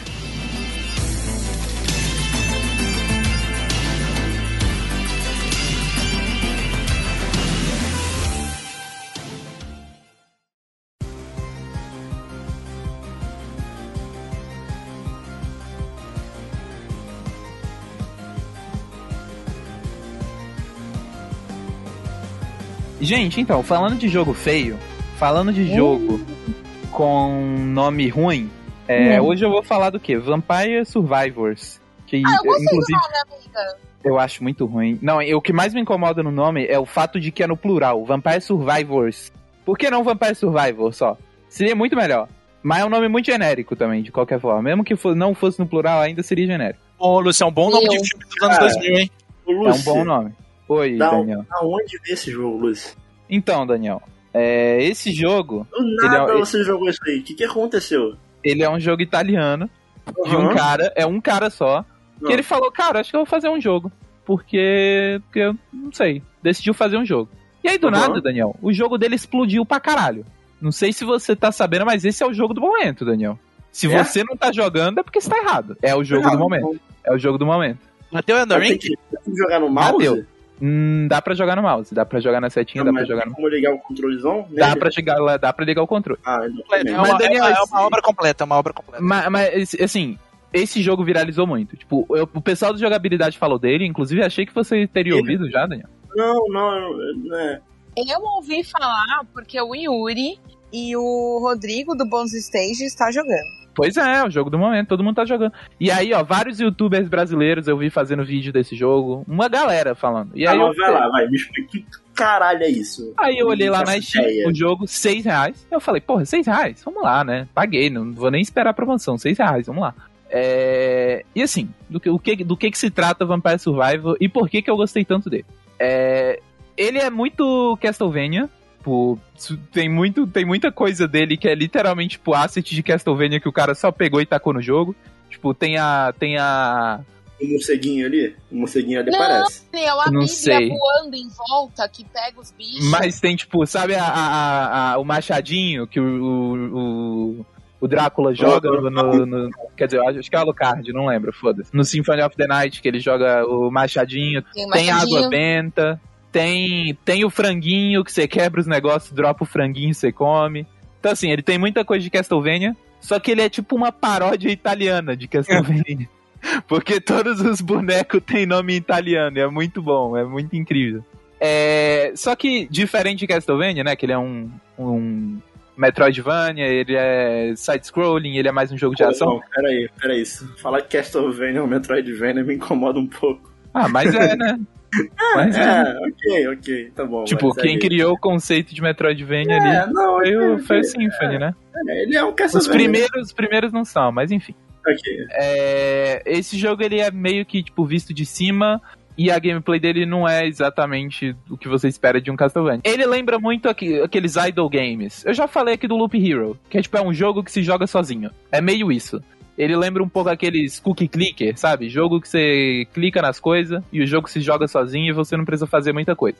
A única coisa, a única ação que você faz nesse jogo do, no loop de gameplay é basicamente você anda e todos os poderzinhos que vocês estão vendo aí na tela, que tem um monte de poderzinho saindo do bicho, eles meio que se fazem sozinhos. Você só precisa andar e ficam vindo inimigos na sua direção e você mata esses inimigos e conforme você mata esses inimigos você ganha XP e aí quando você ganha XP você consegue comprar mais itens e fortalecer os seus itens e é basicamente essa a dinâmica do jogo. É muito um jogo sobre crowd control, sabe? Tipo, tem muito bicho vindo, você meio que tem que, tipo, pô, eu vou pô, eu não consigo enfrentar essa horda de bicho. Eu vou fugir, eu vou tentar evitar que esses bichos cheguem aqui. Não, beleza, agora eu consigo matar, agora eu vou dar uma limpada aqui nesse lugar. Então ele é muito um jogo sobre isso. E ele é um jogo muito simples. Não é à toa que ele custa 6 reais na Steam.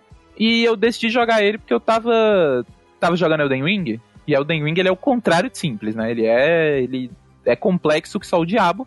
E como eu falei no último Now Playing, eu tava, tava me cansando um pouco. Eu gosto muito do jogo, mas eu acho ele muito cansativo. E o Vampire Survivor ele veio numa hora perfeita, porque ele é tipo. Ele é o, o oposto de Elden Ring, sabe? Tipo, você você tem um botão, que é o analógico. Você mexe ele. E é isso. Você precisa de uma mão para jogar o jogo e um quarto do seu cérebro. É tudo que você precisa para jogar esse jogo. Pô, eu conheço gente que não vai conseguir ainda assim. É, tem um pessoal aí que é complicado. Mas. O pessoal do, do movimento aí que tá crescendo demais. É, o, é o movimento que mais cresce no Brasil. É, mas, é, o, que, o que me pegou tanto assim nesse jogo, porque assim, eu já tenho 25 horas nele ah, na Steam. E eu já fiz todos os achievements dele na Steam, que são 65 achievements, eu fiz todos. É, o que me pegou nele, que, por exemplo, eu falei aqui de Loop Hero, que eu joguei umas 30 horas mais ou menos também, e o Loop Hero eu terminei 30 horas assim, meio tipo, putz, não quero mais não, né? Tipo, que eu tô de boa já disso aqui. Porque esses jogos, por mais que eles sejam divertidos, eles meio que sempre têm uma dinâmica bem repetitiva. E o Loop Hero, o, o meu problema com ele é que, assim, você tinha um objetivo, que era meio que terminar aquela fase derrotar o boss daquela fase. E tudo que tava entre esses objetivos era você meio que farmar. Era você fazer um grind ali para conseguir passar daquela, daquela fase. O Vampire Survivor, eu sinto que ele tem uma, uma estrutura muito mais criativa nesse sentido. Porque, assim, eu, come, eu comecei a jogar ele, não pensei muito, só dei play, comecei a jogar. E você tá lá jogando, você vai liberando uns bonecos novos, você vai liberando umas armas novas, você vai liberando umas coisas novas. Beleza. Joguei umas 5 horas, chegou um ponto assim que eu fiquei, putz, e agora? É só isso o jogo? É só ficar jogando e aparecem umas coisas novas? É isso? E aí eu fui meio que tipo, pô, vamos, vou ler alguma coisa aqui sobre o jogo, vou ver, assim, qual, qual o objetivo, o que eu tenho que fazer. E aí você vai lá na página da Steam, logo na página da Steam meio que tem, tipo, uma aba de dicas, assim, tipo, ah, o que você tem que fazer no início. E uma das dicas é, tipo, ah, vê a aba de achievement.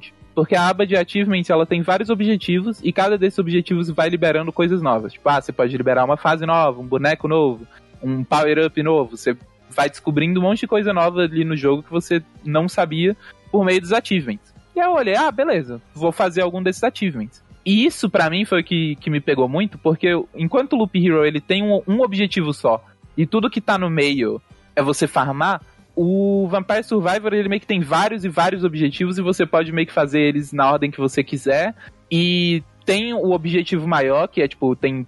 Até agora no jogo ele tá em Early Access, ele ainda não lançou completo. Ele tem três fases e meio que cada fase tem. O seu objetivo é chegar em 30 minutos. Sobreviver então, 30 minutos tão, nessa fase. Estão adicionando conteúdo nele ainda. Estão adicionando. Bastante, Entendi. inclusive. Já, já vou chegar lá. É, e aí tem meio que um objetivo final, mas entre esse objetivo final tem vários mini objetivos que você pode fazer, tipo, ah, beleza, eu vou fazer essa fase aqui para fazer esse, esse esse objetivo. Então, por mais que seja um jogo que a estrutura dele é relativamente repetitiva, que você, tipo, não, o loop de gameplay dele não tem muita variedade, essa coisa é dos achievements, de ter várias coisinhas, vários objetivos que você pode escolher e fazer, é, eu sinto que tornou o loop de gameplay dele diverso o suficiente para não me cansar, sabe? Eu joguei 25 horas e eu terminei, tipo, putz, se pá que eu jogaria mais isso aqui, hein? Se pá que queria, queria espero que, que, que atualizem logo para ter mais coisa, porque é muito divertidinho. É, e, falando desse aspecto do, do Early Access, ele tá, como eu disse, ele está sendo, estava sendo desenvolvido por um único cara, que é esse cara italiano, e ele não esperava que o jogo fosse fazer o sucesso que ele fez. Então ele tá tipo, putz, não esperava isso aí não. E aí ele contratou uma galera que agora vai ajudar ele. Eles pretendem meio que refazer toda a parte visual para não ter, tipo, um monte de asset roubado de Castlevania e, tipo, o jogo é relativamente feio, é, tipo, bem nhé. E eles contratam uns artistas que vão, tipo, refazer a parte visual, provavelmente pro, pro lançamento final do jogo. Dá um é, grau. É, dá um grauzinho ali. Ele quer adicionar muita coisa nova, tipo, a ideia dele no início era uma, agora que ele viu o sucesso que o jogo fez e agora que ele tá conseguindo se dedicar em tempo integral ao jogo, porque antes meio que era um side project, ele ainda tava trabalhando e tal. E aí no início desse ano ele, tipo, saiu do trabalho, tá se dedicando totalmente ao Vampire Survivor e, tipo, ele tá, tá querendo fazer o projeto muito maior do que era a ideia inicial. É, então, assim, Mas não, lançou, é não lançou ainda. Pô, eu acho que é, cara. Eu acho que é. Eu não sei, às vezes. É porque assim, eu não tô falando desse jogo até porque eu não joguei, mas é que às vezes, pô, a graça tá na simplicidade da coisa. Não, não, eu acho que o jogo vai continuar sendo simples, mas ah, eu okay. acho que ele vai adicionar mais conteúdo, sabe? Uhum, mais conteúdo porque, assim, e o que já tem. É, o que eu acho que pegou o pessoal foi, foi a simplicidade, sabe? É o fato de que esse é um jogo super simples, mas que a estrutura dele é, é interessante e segura o pessoal ali por muito tempo. Então acho que assim, eu não, eu não acho que ele pretenda mudar o a gameplay base do jogo, sabe? Eu não acho que vai deixar de ser o, o que ele é. Eu acho que ele só vai acrescentar mais coisa e polir o que já tem. E, pô, nesse sentido eu acho legal até porque o jogo tá em Early Access, sabe? Então, tipo, se, se é a hora de adicionar coisa, é agora.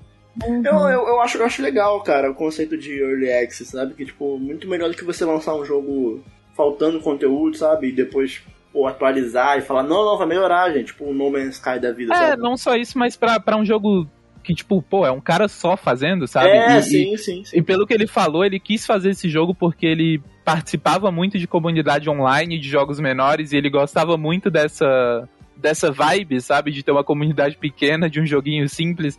E ele gosta desse senso de comunidade, tipo, eu sinto que ele lançou em Early Access justamente para ter, tipo, o feedback da comunidade, para saber o que melhorar, pra, tipo, sabe? Dá, dá pra ver que o cara gosta do que ele tá fazendo e que ele quer trabalhar junto com o pessoal que, que tá jogando. Então, tipo, pô, muito da hora. Se tem um jogo que faz sentido lançar em Early Access, pra mim é esse jogo, sabe? Pra mim é perfeito o fato de que ele tá em Early Access. E. Porque também é um jogo que. Não é um jogo que você vai jogar e vai ter um início, meio e fim. Porque tem muito jogo em Early Access que lance e, tipo, pô, é um jogo que, não, se pau, não quero jogar em Early Access, sabe? Eu quero esperar que o jogo lance. É, então, eu ia falar isso. Eu, eu normalmente, eu, eu, eu fujo dos Early Access. Eu também, mas é que esse jogo, ele é muito um jogo simples, assim, que você não vai, você não vai jogar, tipo, pô, em uma sentada uhum. você vai acabar o jogo, você nunca mais vai voltar para ele. Uhum, ele é muito um uhum. jogo que você, pô, deu, deu, deu saudade, sabe? Vou jogar umas duas horinhas aqui e pronto. Tu Quer pode, dizer, duas horinhas pode... não, esse jogo vicia pra caralho. Eu joguei, teve dia que encarar... eu joguei umas seis horas seguidas deles. Mas tu é. pode encarar até as atualizações do Early Access como se fosse uma expansão, né?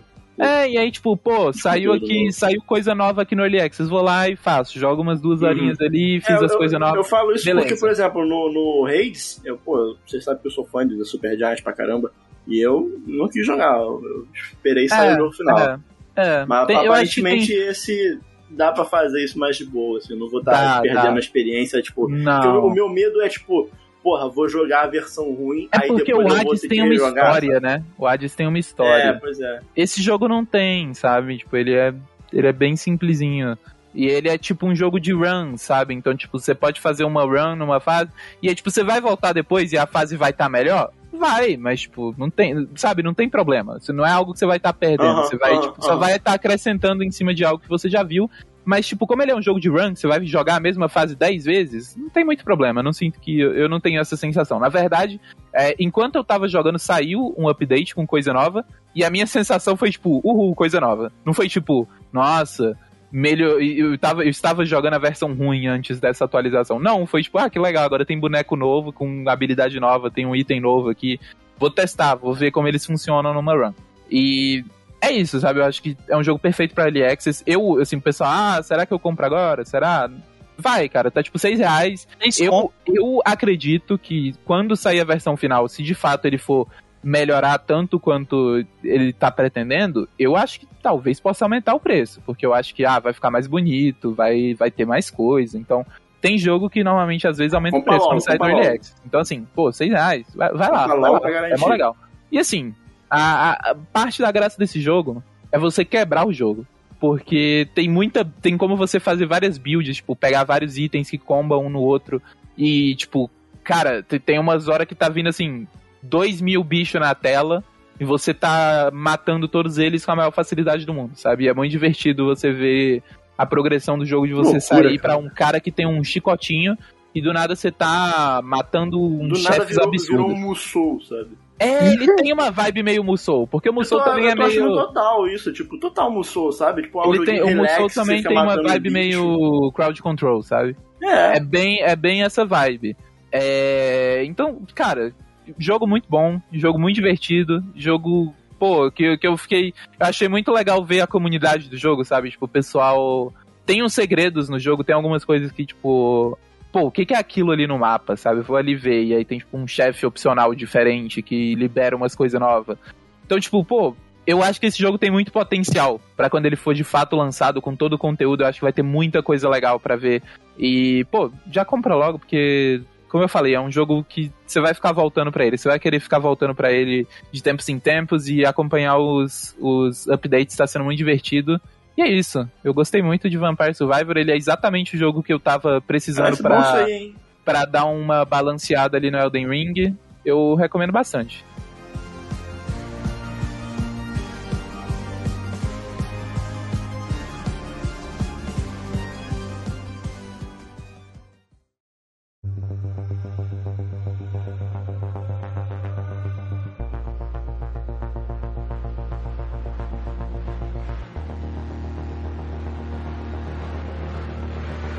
Jovens, finalmente hoje eu vou trazer um jogo da firma. Firma Devolver Digital. É um jogo que vai ser lançado agora no finalzinho de março, que chama Weird West. Ó, oh, a, firma, a firma disparou, tá? Dois, dois a jogos firma agora tá, pá, pá, pá. É. E assim. Passou o carnaval, começou o ano da firma. Exatamente, né? Porque o ano só começa depois do carnaval, Daniel. Mas, o jogo ele faz muito jus ao nome de desse velho oeste meio esquisito. Mas bom. É... é o, o, o, título parece ser uma brincadeira com Wild West, né? É Weird West. É, Weird. Observado. Weird. Bem pois é. Gostou? Bem gostou? Gostou aqui da, gostei, da informação? Gostei. gostei da informação. Gostei, gostei bastante. bom, esse é um joguinho aí publicado pela Devolver Digital e foi desenvolvido pela estúdio Wolf Eye, tendo aí como a grande cabeça o Rafael Colantônio, que é um italiano, Lucy. Olha só. Colantônio Cara, a gente tá fazendo várias pontes hoje, né? Saiu do jogo feio com título ruim italiano. pro italiano. É verdade. Não, é o quê? Não, ele é italiano. Ah, ele é francês, desculpa. Ele é francês porque ele é. Ah, é tudo europeu. Europeu é tudo igual. Não, é porque o Rafael Colantônio, ele foi um dos. Acho que fundadores da Arkane. Esse Spray, é. Ele, é, ele é um dos fundadores é, da Arkane Studios. Ele, ele é o cara por trás de Dishonor e outros jogos aí. Dishonor, Prey. Desculpa, gente, errei, mas ele é francês. É, é tudo europeu, é o que eu falei. Errei. Grande Raffaele Colantonio. Raffaele, mas, Pô, mas parece muito nome de italiano essa porra, né? Porém, ele é François. Ele deve ter nascido na França, mas o pai é italiano. Será? Talvez. Hum. E bom, esse jogo aí vai chegar pra PlayStation 4, Xbox One, uh, PlayStation 5. Vai chegar? Quando é que ele lança, Thaís? Chega no final de março, dia 31 de março. Ah, quando então... tiver saído esse episódio já lançou, então, né? Isso. Exatamente, então vocês já vão poder curtir, porque vai chegar para todas as plataformas e já adianto. Vai sair para Switch também? Não, pra Switch não. Eu não, não peguei essa informação. Acredito que só pra PlayStation, Xbox e PC. Talvez seja um daqueles jogos que lança depois no Switch. Pode ser. Ou Provável, porque ele tem bastante carinha de Switch, viu? Bastante. Mas, uh, o, do que se trata essa, essa loucura toda? Inicialmente, quando eu bati o olho, eu falei assim: Yay! Desperados! Ai, que saudades que eu estava de Desperados 3. Mas quando você vai jogando, você vê que não tem absolutamente nada a ver com Desperados 3. Uh, a premissa dele é uma versão meio fantasiosa de Velho Oeste, que você vai ter cinco personagens principais, cada um com uma história própria, com campanhas diferentes, e os destinos deles vão se entrelaçar. Até aí tudo bem, até aí tudo ótimo. Uh, diferentemente do Desperados, ele já parte de um lance que as suas escolhas elas fazem diferença em tudo que você vai fazer ali no meio do jogo. Vamos supor, eu tô andando na, sei lá, num sítio e aí eu me deparo com uma pessoa e falo assim, essa pessoa é meio esquisita, acho que eu vou matar essa pessoa. Por que, que, que eu não mataria isso, essa gente, pessoa? Que horror. Mais ou menos assim. Porque você tem total livre-arbítrio. E aí, essa pessoa depois pode ter uma família que pode vir a se vingar de você. A pessoa vai virar um fantasma e vai vir Não, não, é, é, rola vingança, assim, sabe? As pessoas vão vir atrás de você. Tanto que. Mas, a... mas se tem elemento fantasioso, a pessoa não pode virar um fantasma? Não sei. Aí você vai ter que descobrir. Na verdade, os elementos fantasiosos eles giram muito em cima do, dos elementos de cada história, dos elementos principais de cada história. Por exemplo, a, quando você começa o jogo, você joga com uma moça que chegaram na, na, na casa dela e falam assim: ó, essa terra é minha, o problema é seu. E matam o filho dela. E o marido dela desaparece. E aí você fala: ah, legal, muito bom, ótimo. Bacana. Bacana. Agora eu vou atrás do meu marido, né, gente? Cadê esse homem, né? Você vai lá, você enterra seu filho, um negócio meio triste, né? Mas vida que segue. E. Só que dentro desse meio tem um personagem que ele come as pessoas vivas. O poder hum. dele é comer as pessoas vivas. Que isso, gente. E essa é igual é o Kirby, uma... então, né? Basicamente. É, tá, tá, tudo se ligando aqui nesse, nesse podcast, tudo se liga. Tudo se liga. E basicamente, tipo, essa é uma história de todas as outras histórias que vão ocorrer. Um, o que eu já também adianto, que eu achei bem diferente, e acho que acredito que aí entre o, o lance do RPG que o jogo quer trazer, é que você evolui o seu personagem, então você encontra um elemento em específico que você evolui a sua capacidade de ataque, é, melhoria de armas e tudo mais. Então você tem essa capacidade. E multitexto também. Multitexto. E eu só, assim, a única coisa que eu gostaria de deixar aqui, que é a minha maior crítica, é que os textos poderiam ser com letras um pouco maiores nem todo mundo tá com a televisão tem, tão perto. Tem na, na, nas opções? Porque hoje em dia tem, tem, muito, né? Tem. Mas, por exemplo, no meu caso não foi suficiente. Ah, nossa. É, não aumenta. Eu não sei se é porque ele ainda tá. Né, a gente pegou antes dele sair. Talvez. Eu não, eu não senti muita diferença, sabe? Tipo, em mudar o texto, ele mudou o tamanho do texto nas opções, mas ele não mudou o texto nas conversas. Que loucura. Então ficou um pouco difícil de, tipo, nossa, difícil de ler. Não, deve, uh... ser, deve, ser, deve ser porque a gente pegou antes, porque normalmente isso aí em coisa de acessibilidade já devia ter. É, já devia eu, ter eu pra legenda, pra, pra texto em game, pra tudo. É, eu particularmente não senti tanta diferença. Então, assim, se puder aumentar, aumenta mais um pouquinho, gente. Não custa nada, sabe? Nem todo mundo tá com a televisão tão perto para conseguir ler tanta informação. Porque todas as informações ali são muito importantes. E os personagens, eles não falam com vozes eles meio que balbuceiam, assim, sabe? Então, não tem como você, tipo, ah, pelo, pelo ouvido sacar o que, o que tá rolando, sabe?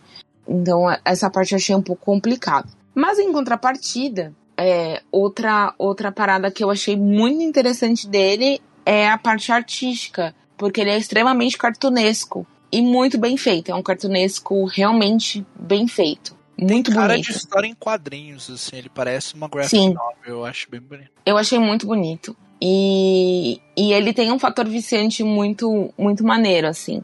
É, ele é meio que dividido em algumas partes. Então, a primeira parte, meio que isso me lembra bastante, de certa forma, o Desperado, Desperados 3, porque ele apresenta para você as mecânicas. Então, assim, ah, é, você sai da sua casa, aí você precisa ir para um outro lugar que é onde você acha que rolou alguma coisa, então você vai para lá. E, e aí ele vai jogando essas mecânicas para você. Por exemplo, tem um monte de pessoas jogadas no chão. E aí você tem sempre a liberdade de investigar tudo, desde baús até corpos de pessoas que estão no chão.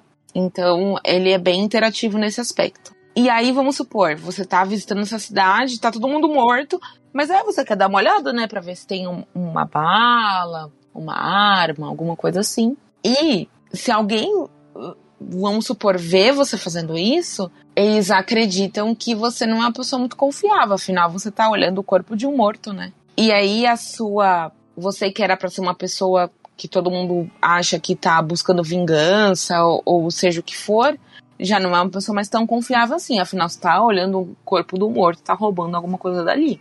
Ah, mas se morreu não é mais roubo, né? É, mas o jogo tem essa, essa premissa, o que eu achei bem interessante. Não sei e... se legalmente essa sua frase tá muito certa, não.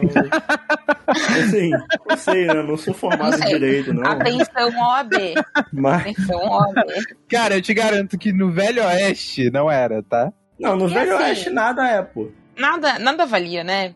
Mas, é, no que diz no sentido do combate. O combate é extremamente livre, então você pode chegar e atirar bem, bem, bem em todo mundo. Dane-se. Você pode agir na surdina. É, o que eu acho legal é que você pode mexer em alguns efeitos do cenário. Então, vamos supor, você pode apagar uma luz pra você ficar menos visível. Hum. Tem classe diferente nesse jogo? Tipo, ah, cada classe tem arminha diferente, aí funciona diferente as armas? Como é que então, é? Então, eu fiquei até então com uma personagem só. Porque vocês sabem que eu sou um pouco lenta. Teoricamente. Mas existe jogo... essa variedade? Com certeza sim, porque tem ah, um arqueiro. legal. Mas, por exemplo, quando você joga o Desperados 3, o que, que acontece, né? Na parte da ação, você precisa articular inteira a sua ação para ver essa ação acontecer e ver se vai dar certo ou não, né? Nesse uhum. jogo, não. É totalmente retilíneo. Você vai, vai fazendo. E no Desperados 3, todo mundo se junta, cada um com a sua habilidade, para você conseguir ir avançando no jogo. O Nesse combate caso, dele é meio tático? É por turnos? Como é que é? Não é por turnos. Você ah. pode sair avançando do jeito que você quiser. Ah. Então vamos supor, ah, eu não quero atirar em ninguém, eu só quero tentar ir na surdina. É possível. Até porque todos os seus inimigos ele tem aquele radar, sabe? Mostrando para onde eles estão olhando, é, o caminho. Ele só não marca o caminho do inimigo, mas assim, você fica meio de olho e aí você faz do jeito que você quiser. Tem dinamite que você pode colocar, é, você pode estourar aqueles barris que também tem dinamite dentro. Então você vai estudando a sua tática da melhor maneira possível. Ele, teoricamente, vendo por esse aspecto, ele é mais fácil que o Desperados. Ele, então, é, é mais ele é meio estratégia em tempo real, então, nesse sentido? Estratégia em tempo real, total. Entendi. Porque Mas assim. legal. É, porque no Desperados você tinha efetivamente que analisar aquele campo, né, que você ia agir e pensar na estratégia que fosse mais plausível, porque te, teoricamente no Desperado você não pode sair atirando todo mundo. É, você tem que agir na surdina. Nesse não, se você quiser sair atirando todo mundo, você pode. Uhum. Não tem problema algum. Zero problema. É, isso é muito uma característica. Você falou que o cara que fez, ele fez Dishonored pra aí. O Dishonored, ele tem, ele tem muito essa, essa proposta, né? Que, que ele meio que tem duas formas de jogar, que uma é mais agressiva e uma é mais pacifista, uhum. entre aspas, e você meio que tem. Dependendo de como você escolhe jogar, ele altera o final, né? Então, Exatamente. Parece, e o... parece bastante com as coisas dele mesmo. É, e o jogo conta com isso, porque, como eu já falei, as suas decisões contam pro desfecho da história. Não uhum. que elas uhum. sejam punitivas, mas você vai ter ações ali um pouquinho diferentes. Segundo o pessoal do estúdio, eles falaram que o jogo ele permeia entre um pouco de Scream, Skyrim, Skyrim. Scream. Scream. Eu achei que era o filme O Grito, tá ligado? É, o filme O Grito? Skyrim e Arx Fatalis. Então, assim, ele ele tem realmente o, o, lance de RPG bem intrínseco nele, que eu não senti tanto, porque assim, para mim, o que tinha mais ali era de upar as coisas do personagem. E eu não. não mas essa coisa de, das suas escolhas importarem é muito RPG também, né? Também, mas aí é que tá. Eles também falam que, ah, não precisa se assustar. Você tem. Você pode fazer o que você quiser, depois você volta e faz de novo. Faz diferente, sabe? É, uhum. Vamos supor, o que eu achei bem legal também é que ele conta com o lance de dia e noite, né? Então, vamos supor, o mapa é grande e aí você vai viajando por esse mapa e aí você abre acampamentos para descansar, para cozinhar sua comida, que vira né, uma forma de aumentar seu HP. E achei muito interessante o fato de como você reaproveita os animais. Você realmente mata os animais e cada um tem vai ter um papel importante. Você reaproveita o animal no seu todo, sabe? Então vamos supor, ah, matei uma cobra. Legal. Aí tem a carne da cobra e tem a pele da cobra que eu posso usar para melhorar minha roupa. Uhum. Então, eu, eu, vejo isso nesse aspecto, tem esses elementos de RPG, tanto no lance das escolhas quanto nesse lance das melhorias. Eu não sou a pessoa mais especialista em RPG para falar, mas ao mesmo tempo, eu não sei se é uma coisa que me agrada tanto, sabe? Essas melhorias, assim, de personagem, eu não sei se ele necessitava disso. Você achou que tem mecânica demais? Eu acho que sim, eu acho que eles quiseram colocar muita coisa e não Mas... tinha tanta necessidade. Mas você acha que, tipo, assim, ele botou e não fez tão bem? Ou... Não, ele fez bem, ele fez bem. É maneiro, assim, sabe? Uhum. Mas, para mim, não faria falta, entendeu? Entendi sabe? Para mim não faria falta. Tipo, ai, eu quero melhorar uma habilidade, a habilidade da minha personagem, dela chegar e, e conseguir chutar uma caixa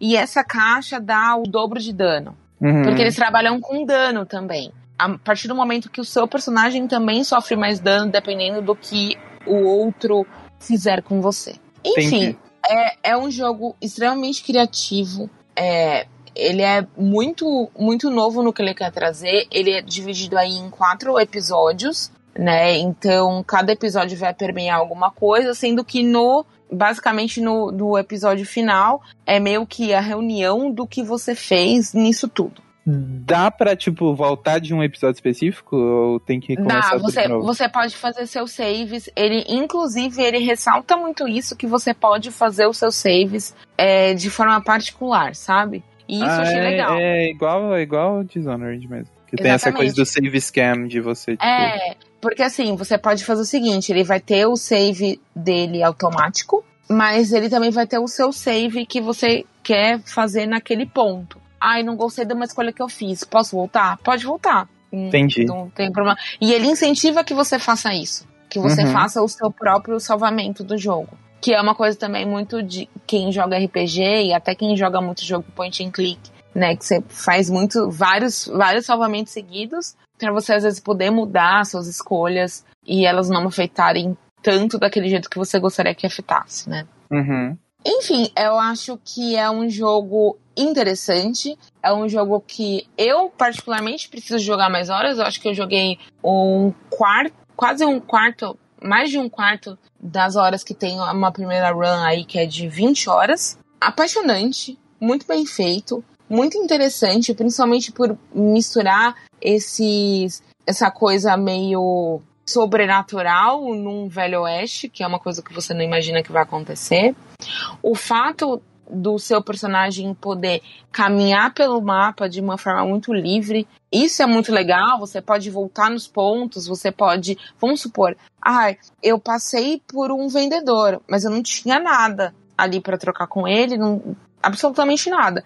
Não tem problema, você pode voltar. E tem as missões secundárias também, que você pode auxiliar outras pessoas nesse intermeio, porém, atenção, você tem tempo para terminar essa missão. Então, aí você tem que tomar um pouco de cuidado em como você anda nesse mapa, porque cada ponto que você vai tá escrito: "Ah, essa viagem demora 11 horas. Essa viagem vai demorar hum. 4. Mas essa viagem pode demorar um dia ou dois. Então, se você tá com uma missão para ajudar um personagem que você precisa resolver em quatro dias, talvez você tenha que repensar um pouco. Entendi. Então, é bem maneiro, assim. Eu, eu achei bem interessante. Eu vou continuar jogando ele porque ele, ele tem um, um, um fator, assim, de inserir você no, no meio dele que é muito legal. Nossa, eu, eu quero efetivamente continuar jogando e talvez, quem sabe, trazer aí um, um final dessa review, assim, mais fechada. Tá aí, você sabe quantas horas mais ou menos ele tem? 20 horas. Ah, ok até. Porque RPG normalmente eu fico com medo de ser putz, 80 Muito grande, horas. né? É. é. E, e, ele leva 20 horas, mas é isso que eu te falei. Você vai ter outras escolhas, e aí talvez você tenha queira fazer alguma coisa diferente. Então ele tem esse fator replay muito forte. Uhum. Então é bem legal. Assim, eu fiquei animada, assim. Fazia, fazia um tempo que eu não jogava uma coisa que ah, me atraía tanto, sabe? Ainda uhum. mais de um universo que eu não tô tão inserida que é um universo de RPG. Então achei legal. Gostei. Quero jogar. Parece Inclusive, legal. muito obrigada, Batelli, por mandar isso aqui pra gente e por permitir que a gente vivesse essa experiência.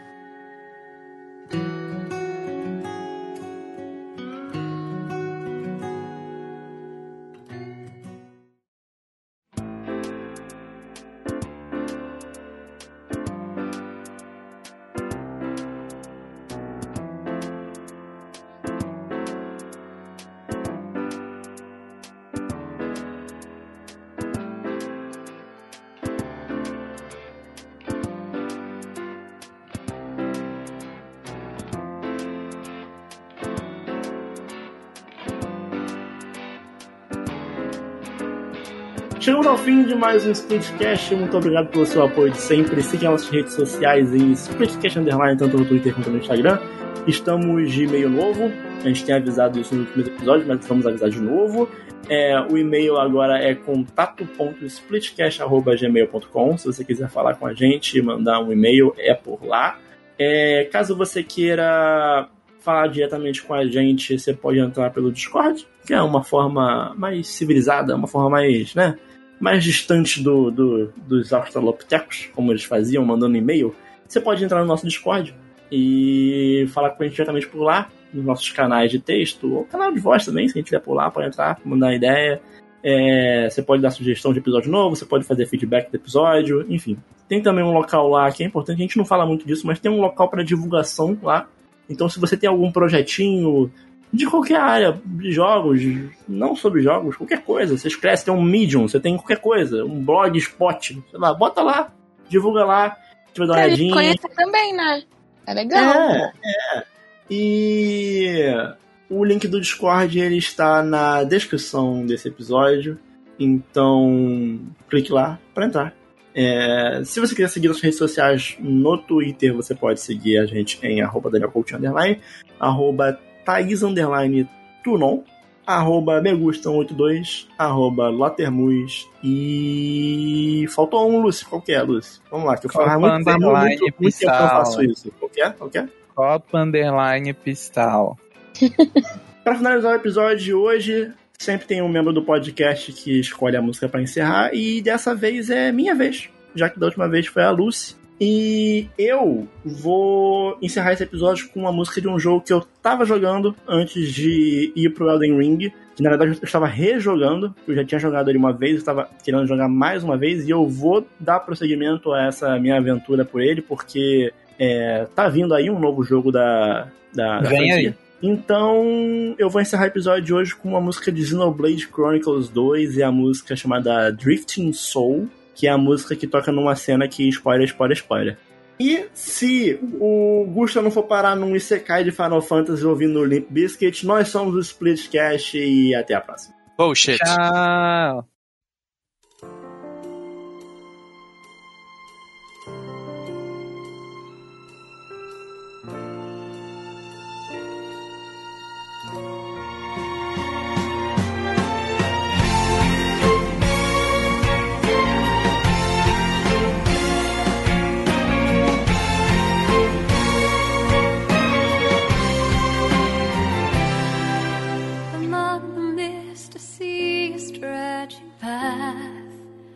reaches out so far beyond what I can see. How far would I be walking till I reach the end, the end of the path that's to be seen? I would keep thinking, questioning too.